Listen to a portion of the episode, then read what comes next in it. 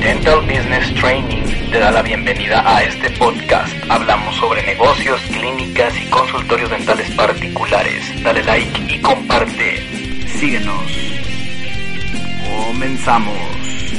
Aquí el aprendiz eh, Dental Trader de Instagram nos está diciendo, la pregunta es que si recomendamos que el abogado entre desde el principio, o sea, desde, desde que tú eh, abres la clínica, que sí es necesario el abogado. ¿Qué opinas, Sensei, sobre esto? Lo que pasa es que, uh, haz de cuenta, bueno, de la parte de mi experiencia, que obviamente ya no me pasó en la siguiente experiencia. En la primera fue entrar a trabajar con, con un contador, con un mercadólogo, con el equipo de trabajo operativo normal y yo que obviamente tenía el, el expertise de la de administración. Entonces, nunca me cubrí del flanco jurídico hasta que tuve un problema. Y afortunada o desafortunadamente para la chica, afortunadamente para mí, este, que este tipo de experiencias yo se las platico para que ustedes no les pase y para que aprendan, para, que, para, para ahorrarles una semana de tragos amargos.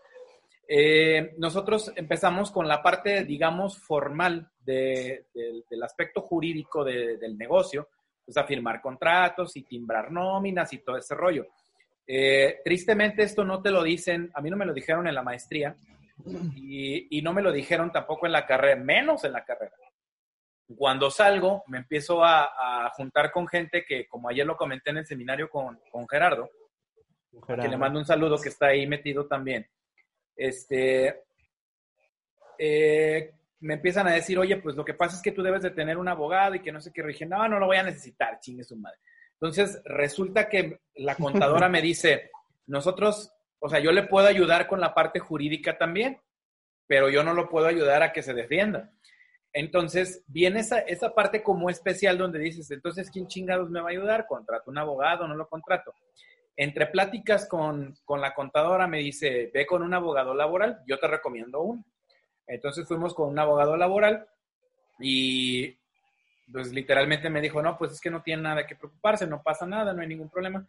Pero algún, algunos días después, este, contratamos ya un abogado de planta, literal, que es obviamente la, la recomendación que yo les voy a hacer, que tengan un abogado de planta, porque este tipo de situaciones se pueden presentar eh, no nada más con un trabajador, sino que se pueden presentar, por ejemplo, perdón, demandas de pacientes, se pueden presentar problemas de tipo civil, problemas de tipo mercantil, problemas de tipo fiscal. Entonces, ahí es donde tendrías esa asesoría y ese cobijo o esa, ese, ese flanco cubierto un poco para que no tengas ese, ese punto débil. Entonces, del negocio, las personas que tienen que comenzar a integrar, por lo menos si van a abrir un negocio, la primera, pues obviamente es el contador, que ya me he cansado de repetirles. Primero eres tú y luego es el contador. Y ya después vendrán todos los demás. Como siguiente punto de... Oye, Doc. Sí. Una pregunta. Eh, tú, bueno, ahorita dijiste eso acerca del contador. Tú, tú, dirías, ¿sabes qué? Por si yo cuando contraté a mi contador y todo, también fue antes de todo, ¿no? Es por el principal. Pero eh, ahí de repente el contador se quiere meter en cosas como legales y de abogados. ¿Tú le dejarías el trabajo a tu contador en cuanto a algún término muy legal que pues literal va para el abogado? Entonces es como dejarle a un general un, un molar, ¿no? De hacer, hacer una endodoncia con rotatorio y no sabe, bueno, tiene la idea, pero pues es mejor el, el endodoncista que es especialista, no sé tú qué opinas. Sí, lo que pasa es que el, aquí el asunto a tocar es qué es lo mejor para el negocio y luego en segundo punto qué es lo mejor para ti. Eh, si ustedes van a contratar un contador, pues obviamente tiene conocimientos, pero eso no quiere decir que sea un experto. Es decir, cuando, cuando ese problema pasa a un, nivel número dos, eh, ahí sí te diría el contador, ¿sabes qué? Pues hasta aquí llegó mi expertise, este, búscate un abogado. Entonces, probablemente, en mi punto de vista, sería, ¿por qué no prevenirlo desde mucho antes? O sea, ¿por qué ya cuando tienes el problema encima, ya que no se puede hacer nada, ¿por qué no mejor prevenirlo desde antes? Entonces, lo ideal es que no tengas a tu, a tu contador metido en asuntos jurídicos, sino que tengas a una persona jurídica metida en los asuntos jurídicos y una persona okay. contable metida en los asuntos contables y que a lo mejor tendría un poco de conocimiento eso sí estoy de acuerdo porque obviamente también manejan esa parte, ¿no? Acá, este, Ceci dice, yo, yo tuve una visita de una persona que vendía un seguro legal, consistió en pagar una anualidad y en caso de demanda se intervienen si tu pres sin tu presencia y también es para los contratos sin consentimiento. Se supone que se dedica bueno. al jurídico de consultorios privados. bueno, yo les voy a platicar mi punto de vista. Obviamente ya lo toma quien lo quiera, ¿no? Y quien dice, ¿sabes qué? Mejor yo. Me voy con el abogado, este especialista, ¿no? Abner nos pregunta que el abogado laboral es el que necesitamos como dentistas. La pregunta es sí y no. Ahorita les voy a ir explicando este, como, como los escalones que tenemos que subir para saber si tenemos que contratar un abogado laboral, que sería algo así como un dentista endodoncista. ¿vale? Ok. Entonces, vamos a recapitular. Tenemos dos equipos. Operativo ya lo conocen. El equipo que te va a hacer crecer tu negocio consta de siete personas. Ese es mi punto de vista. Contador, mercadólogo, administrador, abogado o el punto jurídico también se le llama, tu líder comercial o líder de ventas, tu líder de redes digitales y tu líder de marketing. Son esos siete. Ahora, por principio de cuentas, en una organización micro, donde nada más a lo mejor eres tú y otra persona más, obviamente, cuando tú les hablas de todo esto, pues dicen, este güey está loco. Pero aquí lo que necesito que quieran, lo que necesito que entiendan es que si tú desde el principio lo planeas de esa forma, en algún punto en el futuro eso va a suceder. O sea, no quiere decir que en un principio deban de te contratar a esta gente, porque pues obviamente apenas están haciendo el negocio, apenas está comenzando a vivir, por así decirlo, saliendo del cascarón. Entonces tampoco le puedes dar en la torre. Y aquí tengo una pregunta del millón, para, obviamente para los dos, tanto para el aprendiz como para el todólogo. ¿Qué prefieren? ¿Operar la máquina o crear la máquina? No, pues a ver, aprendiz, vas tú. Este, pues yo creo que me iría por operar la máquina. Operar la máquina, ok. Yo la verdad crear la máquina. Crear la máquina, ok. Si nos vamos por crear la máquina, entonces tendríamos que dar un paso a un lado del negocio. ¿Sí? Y eso es algo que al dentista le cuesta mucho trabajo porque, como ya se repitió, el mito del emprendedor, que es del autor Michael Gerber, donde dice que nosotros somos una serie de tres personalidades. Entonces tú te tendrías que quitar la personalidad de técnico, cosa que es muy complicado hacer en el caso del dentista porque es demasiado técnico, para meterte en la personalidad del administrador y del emprendedor y entonces pensar en crear la máquina, en meter cada vez más engranes a la máquina para que esa máquina comience a hacerse más grande. No me voy a meter en ser un engrane más, sino en crear engranes y meter cada vez más engranes a la máquina para que comience a funcionar mejor. Esos engranes son cada uno de los líderes que les acabo de comentar. Entonces, sí. Y por ejemplo, como, como dentistas nosotros, o sea, entiendo que lo ideal sería que nosotros este, creáramos la máquina, pero si eventualmente tenemos que operarla también, o, usted eh, creería que, que, ya nos tendríamos que hacer como a un lado de, de la parte operativa. Pues es que esa es la pregunta del millón. ¿Qué es lo que prefieres tú? Ahorita la, pregunta que les hice fue muy, muy directa, ¿no? O sea, ¿quieres operar la máquina o quieres crearla? En un punto comienzas operándola para que entiendas cómo funciona. Jorge, saludos. Eh, para que entiendas cómo funciona la parte operativa y posteriormente empieces a migrar a la parte de la creación. Eh, dice que no se oye nada del otro. Sandra, saludos. Eh, posteriormente tendría que empezar a a ver cuáles son los engranes que mejor le van a funcionar al negocio para comenzar a hacerlo más grande, como les comento. Entonces, la parte de operar la máquina es justamente esa, esas, esas pequeñas oraciones de que mejor yo lo hago todo, no pregunto nada y no pido ayuda. El otro, que no se escucha acá en Instagram. Sandra, ahorita repetimos lo que dice el aprendiz. sí, lo que pasa es que el aprendiz acá en Facebook nos preguntaba que, que, si nosotros como dentistas en todo momento tendríamos que operar la máquina o en algún punto migrar a la parte de crear la máquina. Entonces les estoy explicando que en un principio operas la máquina y poco a poco comienzas a responsabilizar a gente en ciertos puestos para que entonces tú comiences a ver la máquina desde afuera con todos sus engranes funcionando y ver qué otro engrane le hace falta a tu negocio para que siga este, echándose a andar. Y en la parte de la creación de la máquina venimos con quienes te pueden ayudar a mejorar tu máquina. Entonces aquí vendrían, por ejemplo, los líderes, los líderes comerciales, vendrían las redes digitales, vendrían los líderes de marketing, y entonces ya no hablaríamos de conseguir a un cirujano, sino hablaríamos de conseguir un líder de marketing, ya no hablaríamos de conseguir un periodoncista, sino hablar de un abogado, que es justamente el tema del día de hoy. Entonces, y dentro de esa parte de voy poniendo los engranes, también tengo que cuidar que esos engranes estén funcionando de la misma este, manera, que estén engrasaditos, que estén trabajando de forma adecuada. esa es la intención al final del día, que, tu, que tus engranes estén funcionando de forma adecuada. Entonces, eh, por ejemplo, ¿cómo ha comenzado tu historia en este aspecto jurídico? Este, aprendí a ver, platícanos.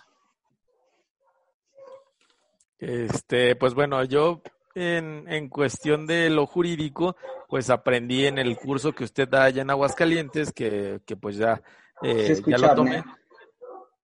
¿Sí, sí me están escuchando bien? ¿En Instagram se ha escuchado? Sí. Sí. sí. Ok. Ok. Bueno, en, en el curso que, que tomé allá con, con, el doctor Ángel en Aguascalientes, eh, en un módulo nos visitó un abogado y fue el que nos estuvo explicando un poquito más acerca de lo jurídico. Eh, esa parte, pues bueno, ya la tengo muy clara, el hecho de elaborar contratos para evitar posteriormente las demandas. Entonces, eh, yo creo que sí tenemos que tener, eh, como menciona aquí el sensei, un, un, abogado de planta para que nosotros tengamos eh, la manera de estar consultando constantemente desde el punto de vista cuando estamos nosotros creando la máquina, ¿no? De que obviamente nosotros no podemos ser el publicista, no podemos ser el abogado, el contador, el operativo. Entonces tenemos que ir delegando todas esas funciones para que posteriormente nos evitemos un problema como lo es una demanda por parte de un empleado, sobre todo pensando en que hay muchos empleados que ya vienen con mañas de otros lados, ¿no? Y ya traen colmillo también como para, para demandarte. No sé qué opinan. A ver, tú, todólogo, ¿qué opinas? Este, pues principalmente pues sí, es que, es que también, Doc, yo digo, bueno, como webinars eh, anteriores has platicado, hay que también saber elegir bien a las personas, pero de repente te pueden dar una sorpresa, ¿no? Por querer el trabajo, sí, mira, es un líder, no sé qué, y a lo mejor a los tres, cuatro meses o seis meses, porque me ha pasado a mí con personal de ventas, que tres, seis, tres, seis meses no dan el ancho, no llegan a los resultados, platicas con ellos y luego después te dejan todo tirado, ¿no? Este, entonces, siento eh, que principalmente debes de observar bien a la persona, hacer bien el contratito, que yo creo ahorita vas a hablar de eso, Sensei, en cuanto a contratos y todo eso, y realizarles el contrato y decirles todo desde un principio, sabes que vas a tener tanto de prueba, vas a hacer esto, vas a firmar un contrato de tantos meses y posterior de estos meses ya te damos la planta. No sé ahí qué opinen ustedes. Sí, bueno, por ejemplo, mira acá Ronaldo de micro, micro y macro odontología. Dice que mi contador ya me da ese servicio. Eh, pues sí, o sea, sí te lo da, pero volvemos al tema de, de quién es el, el, especialista en esa área. Pues obviamente tiene que ser un abogado. Eh, a lo que nosotros nos referíamos es que cuando tú tienes un problema ya de tipo legal, o ya sea eh, desde obviamente un paciente, un aspecto civil o, un aspecto de tipo laboral, el abogado, perdón, el contador va a tener un límite, o sea, ya no va a poder avanzar de cierto punto porque, porque no es abogado, así de fácil. Entonces, no te va a defender como tal. Su, su expertise, pese a que lo pueda hacer como laboral, contador laboral, este, no va a entrar en el aspecto jurídico. Entonces, por eso mi recomendación es a lo mejor sí les preste el servicio, pero ya cuando se vean en la necesidad de requerir y de echar mano de un abogado para que realmente los defienda, ahí el contador les va a decir, pues, ¿sabes qué? Pues ya consíguete un abogado laboral. Entonces, ¿por qué no mejor conseguirlo desde antes? Eh, perdón, ibas a decir algo, no aprendiz, nada más que ahí te, este, te interrumpí un, un poquitín y ya como que no, no se escuchó. Espérame, Abner, para pegarte aquí a la bocina. Ya, échale. No, ahorita, ahorita, en, en un ratito porque se me, se me escapó la idea, pero ahorita me acuerdo. Entonces continuemos. Ah, mira, ahí está Benito. Muy bien. Entonces, ¿cómo llegamos a contratar un abogado? Pues la pregunta es muy sencilla, ¿cómo lo llegas a contratar? Y la respuesta de la mayoría es, pues cuando lo necesitas. Y la, la pregunta para mí, o más bien la respuesta para mí sería, ojalá que nunca lo necesites, güey, porque el día que lo necesites no vas a poder dormir una semana, un día, dos, tres días enteros. Entonces, ¿por qué no prevenir esa parte? Ahora, hay varios tipos de abogados, doctores. Así como existen endodoncistas que son, perdón, así como existen dentistas que son especialistas en endodoncia, hay eh, que ya le dio sed acá a Ronaldo de Querétaro, de la mala, mira. Salud. Salud. Bien helada, Doc. Provecho. Así como, gracias, así como hay especialistas que sabemos que son endodoncistas, por ejemplo. Sabemos que dentro de la endodoncia hay gente que es más capaz, por ejemplo, para cirugía, o más capaz para la microscopía, o más capaz para casos más complicados. Entonces, también acá existen abogados especialistas y les voy a decir por niveles cómo deberían de estarlos contratando. El nivel número uno, el nivel normalito, sería un abogado normal, un abogado general, como cuando te vas a tapar una muela o hacer una limpieza, ¿no? Literalmente necesitas Sí, ese sí. servicio y te lo puede hacer cualquier dentista o te lo puede hacer este, también cualquier especialista, pero obviamente por, por la demanda y por la exigencia que necesita dicho trabajo, pues necesitas un abogado de nivel normal, un abogado normal, ¿sí? Después vendría el nivel número dos. El nivel número dos yo lo considero cuando tu negocio ya creció un poco más y que ya tienes a lo mejor tres empleados, cuatro empleados a lo mejor, que están repartidos incluso hasta en diferentes puntos de la ciudad. En ese momento, tú ya no necesitas un abogado normal, tú ya necesitas un abogado laborista o un laboral que tenga esa especialidad. Es decir, él estudió obviamente su, su carrera de leyes y posteriormente se tuvo que especializar un año, dos años en la parte laboral, incluso hasta haber trabajado con empresas y les dan el expertise. Entonces, ese para mí sería el nivel número dos. El nivel número tres sería un abogado corporativo. Y aquí ya hablas de abogado, de un abogado que es especialista en sociedades, no solamente en el aspecto laboral. O sea, digamos que ya brincaste de nivel.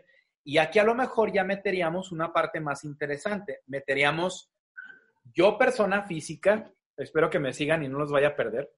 Yo persona física, meto una SAS, Sociedad Anónima de, Acciones Simplificadas, metería una SDRL, Sociedad de Responsabilidad Limitada, y metería un SADCB, Sociedad Anónima de, de Capital Variable, y después metería una SC, una sociedad civil.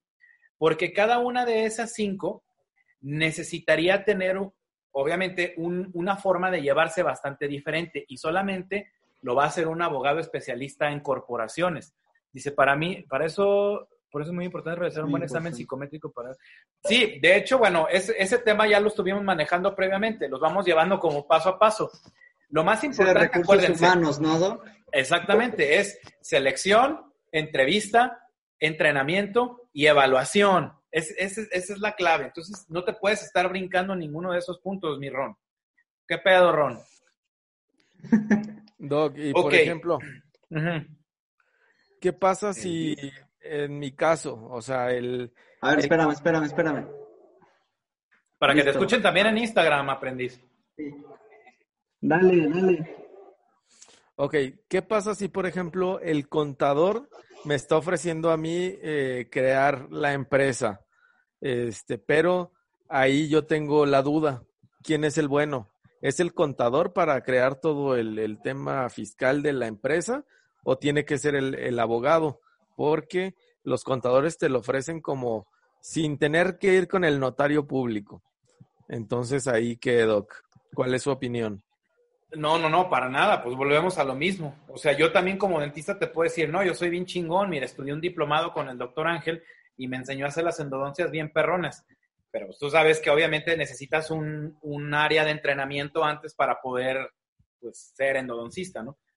Pero bueno, volviendo al tema acá de, de contadores y abogados, este, siempre se van a estar mezclando mucho esas actividades.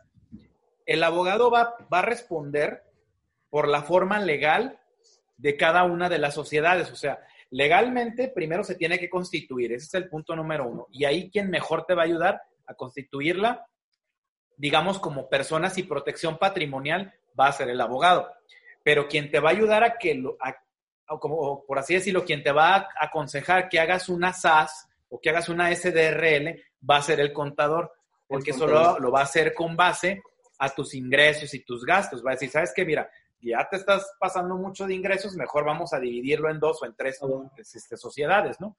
Entonces, a lo mejor como que tú ya tienes la indicación del contador, pero el abogado es quien se encargaría de redactar, por ejemplo, las actas constitutivas, de llevarte a Secretaría de Relaciones Exteriores, y luego de aquí pasarías de la mano del contador para ir a registrar tus empresas con tus debidas actas constitutivas a fiscal, en este caso Hacienda. Entonces, digamos que sí tiene que haber mucha comunicación entre ellos. Ahora, hay abogados, contadores, y de hecho es, es un, un buffet muy común, se llama este, buffet empresarial, donde tienes un contador fiscalista, donde tienes un abogado corporativo y donde tienes un actuario y tienes un notario público. Es, ah, eso pues es mejor. Exactamente. Porque ya tendrías todos los servicios que necesitan las empresas tanto en el aspecto fiscal, contable y legal, para poder hacer crecer el negocio. Pero bueno, estamos poniéndonos en una realidad como más de, normal, ¿no? Una realidad de que yo soy, tengo mi consultorio, mi clínica y tengo dos, tres Eso colaboradores. crecer poco a poco, exactamente. ¿Qué hago, no? O sea, hay que, ¿cómo puedo empezar? ¿Qué tipo también hasta de, de contratos, no, Doc? Porque pues también hay varios contratos. y tú sabes que una vez firmando un contrato, pues luego, luego hay que también asegurar a tus colaboradores, porque luego hay muchos dentistas que no aseguran a las asistentes, no, porque, ay, pues vive aquí a dos cuadras, pero pues también eso puede haber un, riesgo de trabajo también, ¿no? Del, del trayecto de su casa a tu clínica, le pasa algo, se cayó o, o, se Hay el uniforme. Ahí ya, fue, ya es donde cae algún problema, ¿no?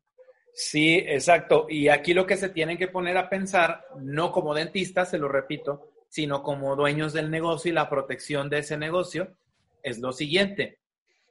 ¿Cuáles son los riesgos que yo corro al meter a un trabajador sin seguro social? Entonces ahí vendría el problema, ¿no? Dices, puta, pues, pues no, para no meterme en bronca los aseguro. Entonces, en el momento en el que tú tomas esa decisión de asegurarlo, cambia completamente el panorama de la parte de la informalidad para convertirse en un empleo formal.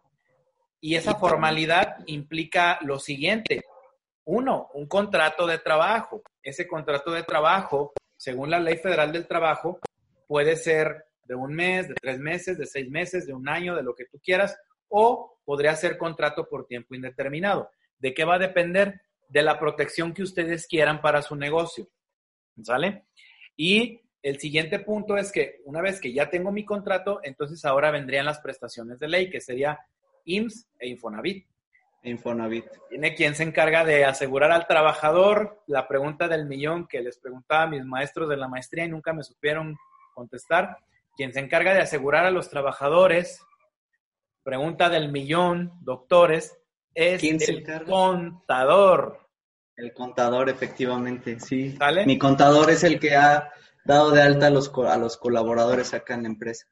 Primero te da de alta a ti como patrón y posteriormente daría de alta a los trabajadores debajo de ti. Saludos, Mari. Mari, desde León. Entonces, ahora tendríamos ya dos obligaciones de forma, digamos, más formal, que sería de forma más formal, valga la redundancia. Tendríamos un contrato, tendríamos prestaciones de ley. Y ahora vendría el punto número tres. Cuando tú tienes un abogado, es mucho más difícil meterte en esta cuestión de que tienes problemas de tipo legal. ¿Sabes por qué? Porque tú ya estás protegido, ese flanco ya lo tienes protegido por un abogado. Entonces, si quien se encarga de hacer los contratos, eh, en algún tiempo, a mí también me tocó y se los platico como experiencia graciosa, la misma chica hacía sus contratos, o sea, la misma muchacha que trabajaba con nosotros hacía su contrato, lo imprimía, lo firmaba, ya nomás me daba la copia y yo, ah, mira, qué efectiva me salió. Después de un tiempo me empecé a dar cuenta que las cosas no son así, a lo mejor son muy fáciles para ti, pero en algún momento, en un futuro, te va a convenir más que tu abogado se encargue de esa área, porque mira, tú ya harías esto. Y, te, y, puedes dormir más tranquilo, Doc, porque en serio, o sea, una demanda te quita el sueño, puta, un mes, 15 días, estás, es más, estás más estresado a que un tratamiento dental te haya fracasado. Bueno, entonces, recapitulando con los abogados, nivel 1, un abogado normal. Nivel 2, un abogado laboral. Nivel 3, un abogado corporativo. Nivel número 4, un corredor público. Un corredor público sería una combinación de un abogado corporativo con un, con un este, notario público, con un güey que no das ni un quinto. ¿Saben por qué? Porque lo ves literalmente sentado en los juzgados familiares, así como, como sin nada. Esos son los corredores públicos. Son abogados especialistas en la parte laboral y posteriormente especialistas en la parte corporativa y posteriormente también son notarios, o sea, son una chula de esos cuates.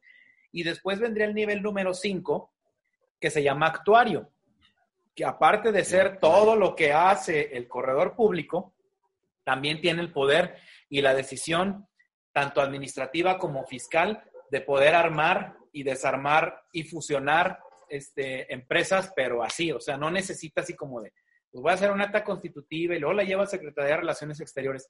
Incluso esta parte de corredor público, de, perdón, de actuario, ya sería para una empresa así como tipo Televisa.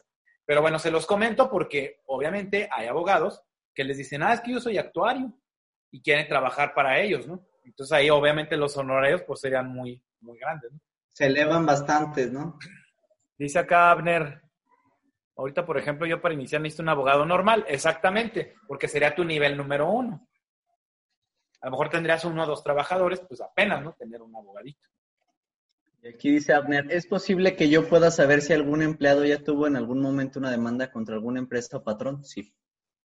¿Cómo lo investigarías tú, mi estimado todólogo. Hay una página, Doc, ¿no? Hay una página donde, nada más que no me acuerdo de la página, perdón. Yo creo ahorita el Doc les dice, si se acuerda, pero te metes a internet, la investigas, tampoco sabes. Okay. Yo, no se las investigo y las la ponemos. Te metes a internet y ahí dice si eres patrón y si has sido demandado y cuántas veces y si eres colaborador y, pues como, quien dice, si eres conflictivo o algo que demandes y todo eso. Pero si hay una página en internet, ¿eh? si quieren le pregunto a mi amigo el abogado y se las digo al próximo live. sí, estaría chido. O igual mañana que nos, o pasado mañana que nos des el resumen, ya nos dice, ¿saben qué? Pues esta es la ah. página, ¿no? Igual ahí. Sí, mañana que les doy el resumen de volada. Este, los... Eh, em, se supone que previamente cuando tú haces tu filtro, pues ya tienes información. Ahora, una manera de poderlo más o menos saber pues sería, oye, ¿sabes que le voy a marcar al dueño anterior para ver cómo le fue con este empleado, ¿no? Pues se supone que para eso es tu solicitud. El problema es que muchos no lo hacemos. O sea, te da mucha flojera agarrar el teléfono y, oye, ¿cómo te fue? Pero a mí sí me han hablado en algunas ocasiones para ver o pedir, pedir mi opinión respecto a personas que han trabajado conmigo. Entonces, ese sería un buen punto a tomar en cuenta, sobre todo después de, la parte del entrenamiento. ¿Sabes que Ya te entrené, ya sé que vas a entrar aquí conmigo, pues entonces comienzo a pedir informes. Entonces, ese sería en relación al aspecto eh, propiamente de contratar un abogado. Ahora, ¿cuánto se le paga a un abogado? Esa es una pregunta bastante eh, complicada de responder, pero dependiendo del nivel que les acabo de comentar, va a ser el tipo de honorarios que reciba un abogado. Un abogado normal te va a cobrar una iguala y obviamente es algo de lo que más les recomiendo, como cualquier mercadólogo te va a decir, yo te hago la, parte de la imagen, lo que necesites por mes, y me pagas tanto al mes. Acá los abogados son muy similares. Ahora, también si lo pones en riesgo-beneficio, si por ejemplo tienes un empleado ahí cada seis meses y luego, ya sabes, ¿no? Ya no vuelves a contratar hasta después de un año, pues ahí no te conviene tener un abogado. Pero si, si tus engranes comienzan a ser cada vez más y contratas cada vez y más y más personal, pues tienes, debes de tener un abogado, forzosamente. Este, para que obviamente esa iguala, pues, te convenga, ¿no? ¿Cuáles serían más o menos si no lo uso para el consultorio, Doc, lo puedo utilizar para algún choque, ¿no? Y ahora sí ya, órale.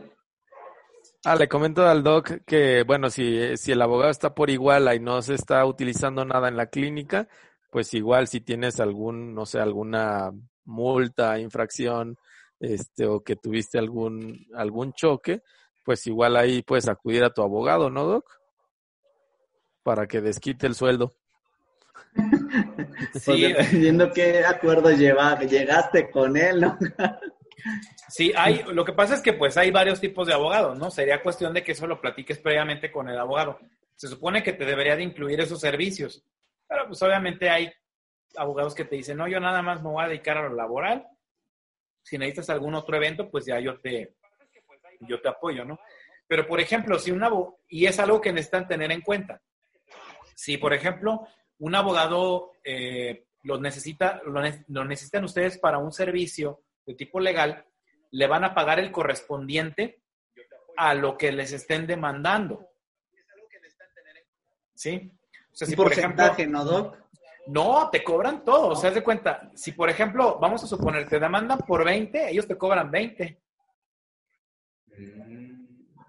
Entonces, aquí es donde tienes que ponerte a, en una balanza si te conviene, por ejemplo, mejor tener una iguala o te conviene mejor contratarlo por evento, pese a que ya previamente tengas información respecto a esa parte legal, ¿no?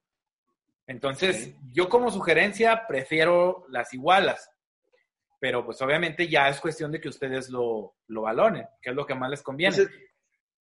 Es como un seguro, ¿no, Doc? Un igual es como un seguro. El seguro lo estás pagando para no utilizarlo.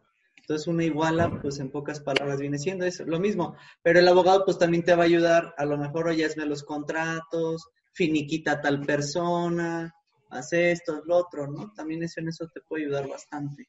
Y sobre todo tener ese respaldo cuando tú lo necesites, ¿no? En mi caso, por ejemplo, sí, sí lo he ocupado, por ejemplo, para algunas otras cosas que no son laborales. Por ejemplo, para lecturas de contratos, ahora que tuvimos una bronquilla ahí con, con un seguro y, el corralón y ese rollo, pues sí nos estuvo ah, más o menos asesorando. Entonces, pues de eso a no tener nada, pues preferible tener esa asesoría y preferible estar, estar pagando ese seguro, como tú bien lo comentas, ¿no?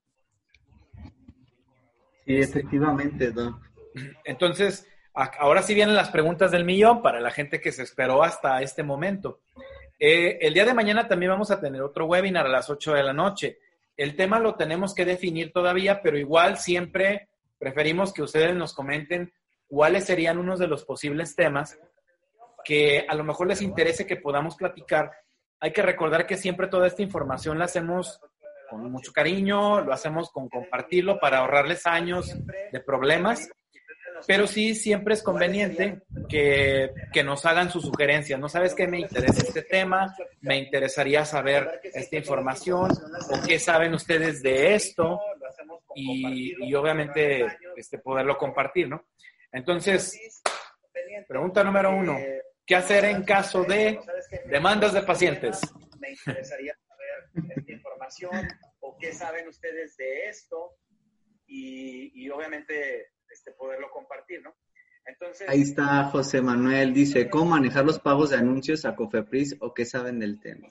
Ah, muy bien. Muy, muy bien. Podemos manejar un poquito ese tema el día de mañana, si quieren. Se me hace buen tema. Este, podemos saber Cofepris y el miedo del dentista para la publicidad. Ándale, ese me gusta, me late. Es como el, el, miedo del dentista al SAT, ¿no? También. Igualito ni más ni menos. Ahí está. Entonces, ok, ese, ese tema lo manejamos para mañana. José Manuel Nava, te esperamos mañana a las 8. Invita a tu gente también, etiquétalos. Este, igual sigue las páginas de Dental Business Training, cualquier información que necesites, este, no dudes en mandarnos un inbox o hacernos un comentario, aquí vamos a estar. Entonces, ¿qué hacemos en, en caso de demandas de pacientes? Si tú ya tienes un abogado de planta, un abogado normalito del nivel 1, primer punto, necesitas tener todos los consentimientos, hojas diagnósticas, hojas de procedimientos firmadas, individuales. Si, por ejemplo, yo hago una endodoncia, pues necesitaría tener una endodoncia por cada una de las endodoncias que esté realizando, o sea, un, un consentimiento informado por cada endodoncia. Este, sí. Hasta consentimiento. Nosotros en la clínica damos consentimiento informado de anestesia, de extracción, de cirugía, de endodoncia, de prótesis, todos los cualquier consentimiento para evitar este problema. Exactamente. Ahora, para las personas que se meten a hacer tratamientos, ustedes pueden hacer, si por ejemplo no son endodoncistas o no son ortodoncistas, pueden hacer el tratamiento, eso no pasa nada. El problema real, y sucedió aquí en Aguascalientes, me imagino que ha sucedido en otros lados, que cuando no tienes el papelito o la cédula para ampararte, si tuviste algún error de procedimiento, evidentemente vas a perder. Entonces, ahí en ese caso, aunque tengas un abogado, ¿sabes qué? Arréglalo con el paciente. Lo más pronto que se pueda es lo que tienes que hacer. Entre más pronto arregles ese entre más pronto apagues este fuego, va a ser mucho mejor. ¿Sale? Ok. Este, siguiente pregunta, pues, ¿qué hacer en caso de que te demande un trabajador? A ver, platícanos, todo luego. Pues, ¿qué hacer en caso de que te... Pues en primer lugar te pones en posición fetal y te va nada, se cree.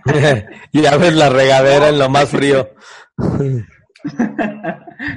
no, no. En primer lugar, este, pues, ¿qué? Pues acudir con tu, bueno, ya, ya demandado, pues ya qué puedes hacer, Doc, ¿no? O sea, principalmente, eh, lo, ¿qué es lo que haces? Demandado, pues ya vas con tu abogado, que él hable directamente con el colaborador y pues tú también como patrón, ¿no? Porque pues hay veces que luego también le dice al abogado, oye, güey, pues habla con él, el abogado va a llegar y agresivo, ¿no? De repente, ¿sabes qué? Yo, esto, esto, te va a pasar esto, vamos a hacer esto, vamos a hacer lo otro y va a haber algún problema. Entonces, trata de platicar con el colaborador, llegar a un acuerdo o si no, si ya el, ya el colaborador tiene algún abogado o, o simplemente estás en la junta de conciliación, pues hacerlo todo ahí. También el finiquito, hazlo en la junta de conciliación, porque si no lo haces en la junta de conciliación y arbitraje, va a haber un problema y al rato te va a pasar como a mí, ¿no? Te demandan, gastas buena lana,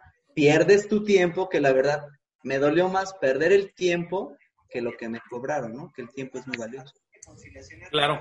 Fíjate, acá en Instagram nos preguntaba, nos pregunta la doctora Sandra, es ortodoncista, dice, ¿cómo hacer con un con tratamientos largos como ortodoncia? ¿Una historia y un consentimiento cada cita? No, Sandra. No. Aquí lo que hacemos es un consentimiento para ortodoncia que tenga una implicación a mediano y a largo plazo, en donde tú establezcas cuáles son las condiciones de garantía, entre comillas, de tu, de tu tratamiento. Si, por ejemplo, tú le estás poniendo la condición de que para que se cumplan este, el éxito del tratamiento tienen que ser citas cada mes con una tolerancia a lo mejor de una semana más, pues entonces ese, esa sería la condición. Si se sale de esa condición, como cuando compras un coche, si te dan garantía de siete años o de cinco años, el día que no lo llevas al servicio a la agencia, inmediatamente se te invalida la garantía. Entonces, acá sería algo muy similar. Por eso siempre les repito, hay que salirnos un poco de los dientes para ponernos a pensar como empresarios o como dueños de negocio. La otra opción, que también es muy, muy, de hecho en ortodoncia sí les recomiendo que lo hagan, es hacer un acuerdo de voluntades. El acuerdo de voluntades obviamente lo va a redactar un abogado. Este acuerdo de voluntades dice que yo, este dentista o ortodoncista en este caso, me comprometo a realizar X y X y X tratamientos siempre y cuando la otra persona hace o pone sus obligaciones que debe de cumplir. Y siempre y cuando se cumplan todas estas obligaciones en el tiempo en el que tú pactas tu tratamiento, cualquier tipo de procedimiento irregular o modificaciones en otro lado pueden llegar a anular completamente ese acuerdo de voluntades. Entonces, de esa forma tú te estás protegiendo. Acá en, Facebook nos están preguntando que si los consentimientos informados es un machote universal o bajo qué leyes se tienen que regir. Eh, los consentimientos informados sí son de forma general, pero sí deben de tener más o menos una estructura legal, no a lo mejor tan basada en en aspectos de leyes porque no existe como tal. Aunque, por ejemplo, en la ley de salud, federal de salud, sí existen unos consentimientos, no están tan especializados en el área. Entonces, por eso es que la recomendación que, que les hacemos acá a la gente de Facebook, igual a la gente de Instagram, es hagan acuerdos de voluntades. Sí, principalmente, Doc, porque nosotros acá en la clínica los consentimientos yo los voy modificando cada año conforme vas conociendo más a tus pacientes, ¿no? Te va llegando diferentes tipos de pacientes, entonces ya le vas agregando otro anexo, le vas agregando otro anexo, pues para evitar cualquier problema con, con el consentimiento. Bueno, con el paciente también. Sí, acá nos comenta, por ejemplo, Abner, que dice, ¿qué pasa cuando trabaja un ortodoncista en mi clínica en caso de en caso de demanda, ¿quién es, el responsable? Lo que pasa es que los consentimientos de los especialistas los hace el especialista. ¿Sí? Ellos deben de llevar sus consentimientos y con su nombre. Es como hacemos nosotros. ¿Sabes qué? Trae tu consentimiento, ponle tu nombre, tú eres el representante, tú eres el responsable de los tratamientos. Porque luego al rato tú como clínica, nosotros, pues no sé, Dentilux o Faraden, pues va a llegar el paciente y pues yo voy a demandar a Dentilux o Faraden. Simplemente le decimos que los especialistas son externos y por eso en el consentimiento viene el nombre del especialista. Exactamente, aunque sí llevamos nosotros una parte de responsabilidad, evidentemente cuando tú, eh, o sea, el objetivo es no llegar a tribunales, ¿no? Pero entonces, sí, sí, sí. si tú estás viendo como esa, esa, ese dolo, así le llaman ellos de forma legal, es, esa intención de hacerte daño, pues entonces ya tendrías que respaldarte pero obviamente se debe de tener, por ejemplo, un acuerdo de voluntades de trabajo entre tú, dueño de la clínica, y el, y el ortodoncista en este caso, ¿no? Donde diga, sabes que, mira, me, presta el servicio y la parte legal, pues se la cubre. Aquí está mi papelito que, que lo dice. Entonces, por ese lado, pues deberías de tenerlo cubierto así. Ok, ¿qué haces en caso de demandas de trabajadores?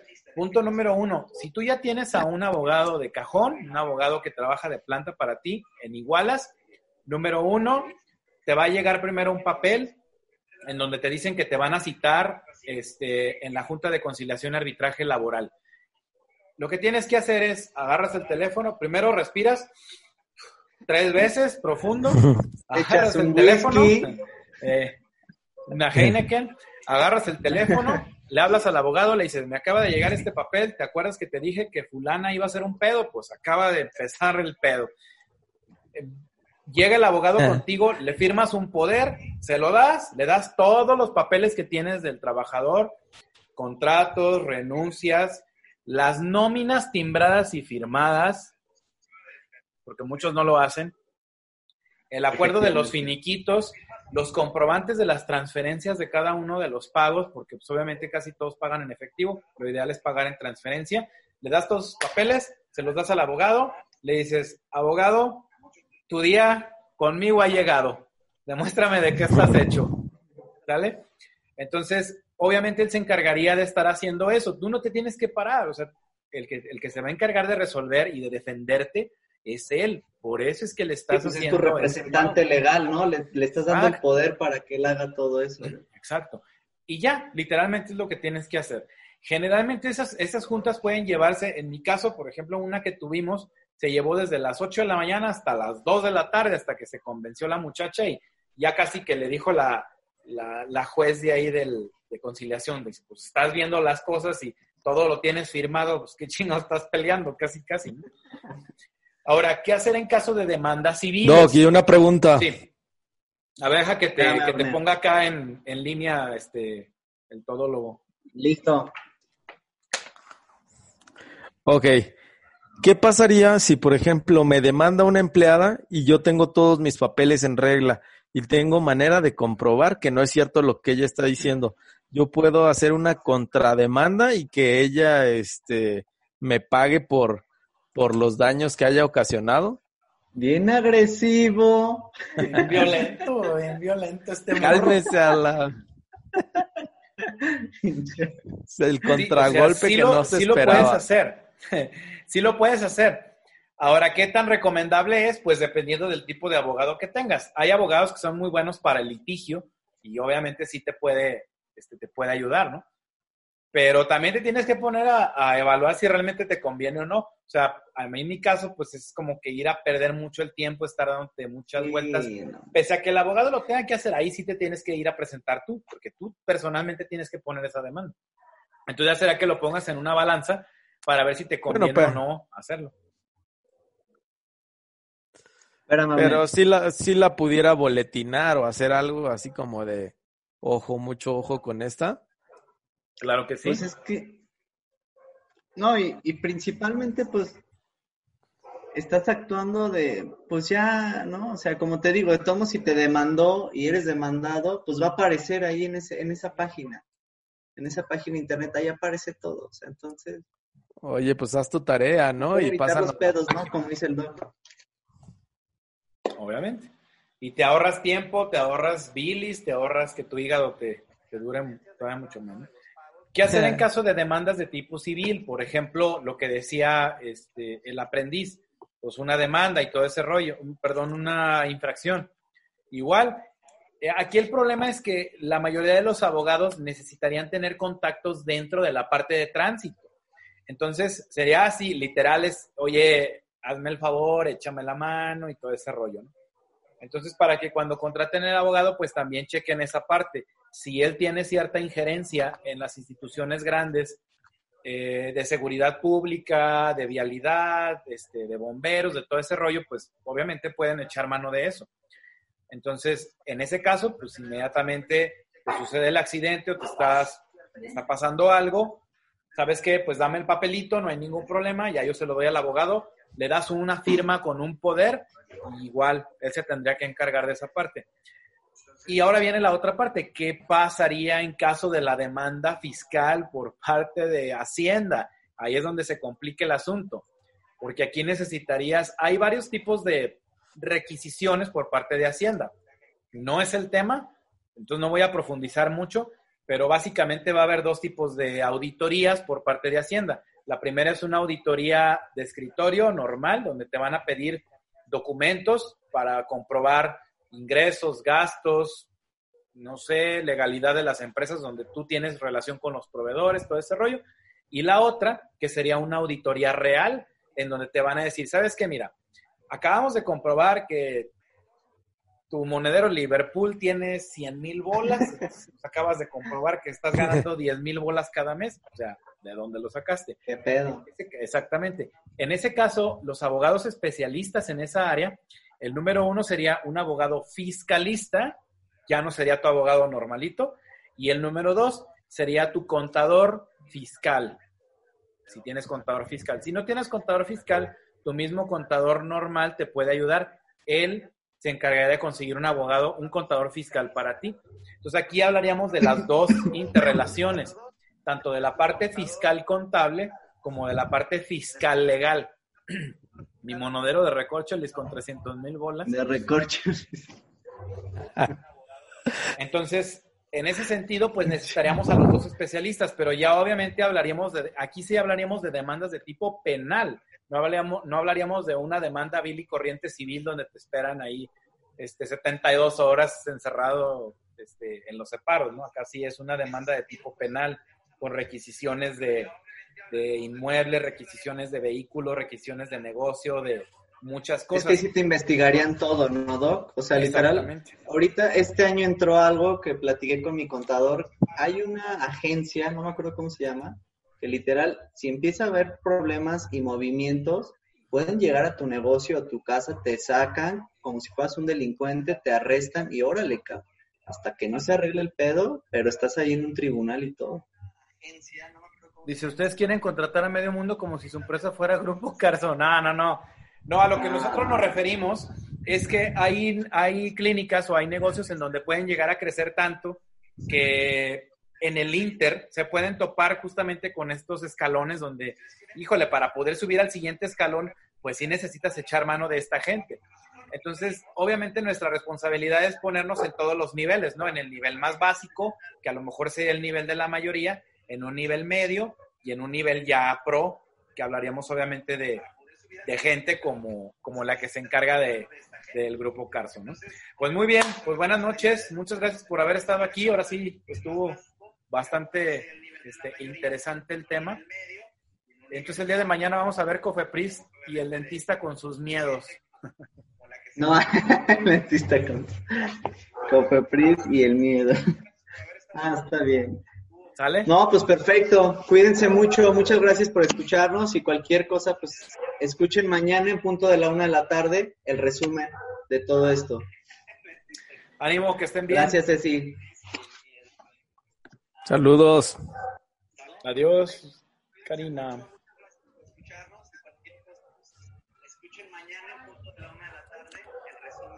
De todo esto. Espérenme, déjenme conecto. Vámonos, perros. ¿Mande? ¿Qué pedo? Sí, ya. Ya estamos.